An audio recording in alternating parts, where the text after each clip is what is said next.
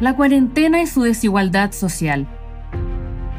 A la fecha de escritura de este podcast, 8.260.000 habitantes del Gran Santiago en Chile deben permanecer en cuarentena total. Esto, según el medio periodístico Pauta, corresponde al 42.5% de la población chilena. Seguramente tomar esta decisión le ha costado mucho al presidente Sebastián Piñera y a su ministro de Salud, Jaime Mañalich, quienes desde el comienzo se resistían a implementarla. Lamentablemente para esas y esos 8 millones, la decisión se tomó demasiado tarde. La pandemia en Santiago pareciera estar desatada y con su sistema de salud al borde de la saturación. La cuarentena entonces, más que parte de un plan integral, pareciera ser una improvisación ante el fracaso de su plan inicial. Vemos cómo la soberbia nubla el juicio y quienes pagan son siempre las y los mismos. El 18 de octubre de 2019 las consignas de mayor justicia social inundaron las calles de todo Chile, país que sufre una profunda desigualdad económica y social pese a tener uno de los PIB más altos de la región. Esta antesala a la pandemia se hace carne cuando las condiciones entre los sectores más acomodados de Santiago resaltan en contraste al Santiago más vulnerable, donde a punta de ollas comunes y organización vecinal se intenta enfrentar el hambre y el frío de esta cuarentena con un ingreso familiar de emergencia de 65 mil pesos chilenos, unos 80 dólares por persona al primer mes y que irá decreciendo con el pasar de los meses.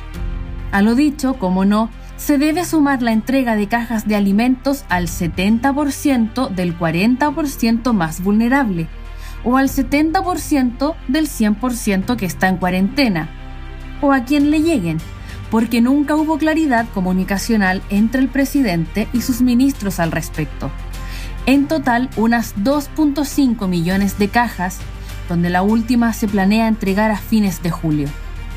Este indigno escenario tiene como corolario a una conocida chef en un matinal de televisión abierta dando recetas para hacer rendir los alimentos, aconsejando beber mucha agua para saciar el hambre en tiempos de sequía, donde aún hay lugares en Chile sin agua potable y que dependen de la entrega de este bien básico a través de camiones aljibe.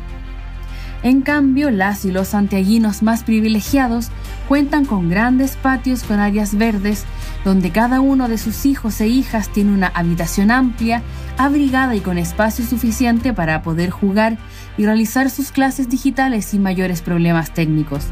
¿Necesitan comida? Basta con pedirla a través de las múltiples aplicaciones como Corner Shop otros optaron por escapar a sus segundas viviendas, pese al riesgo de diseminar el virus a otras regiones, muchas de ellas con infraestructura de salud precaria.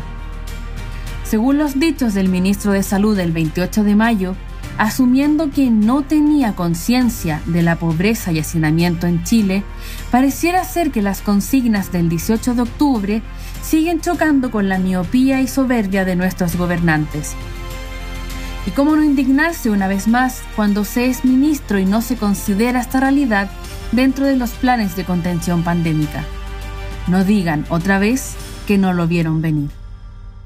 Este contenido forma parte del curso La pandemia que vivimos, qué es y cómo cuidarnos de la Universidad Abierta de Recoleta. Para más información, ingresa a www.uar.cl.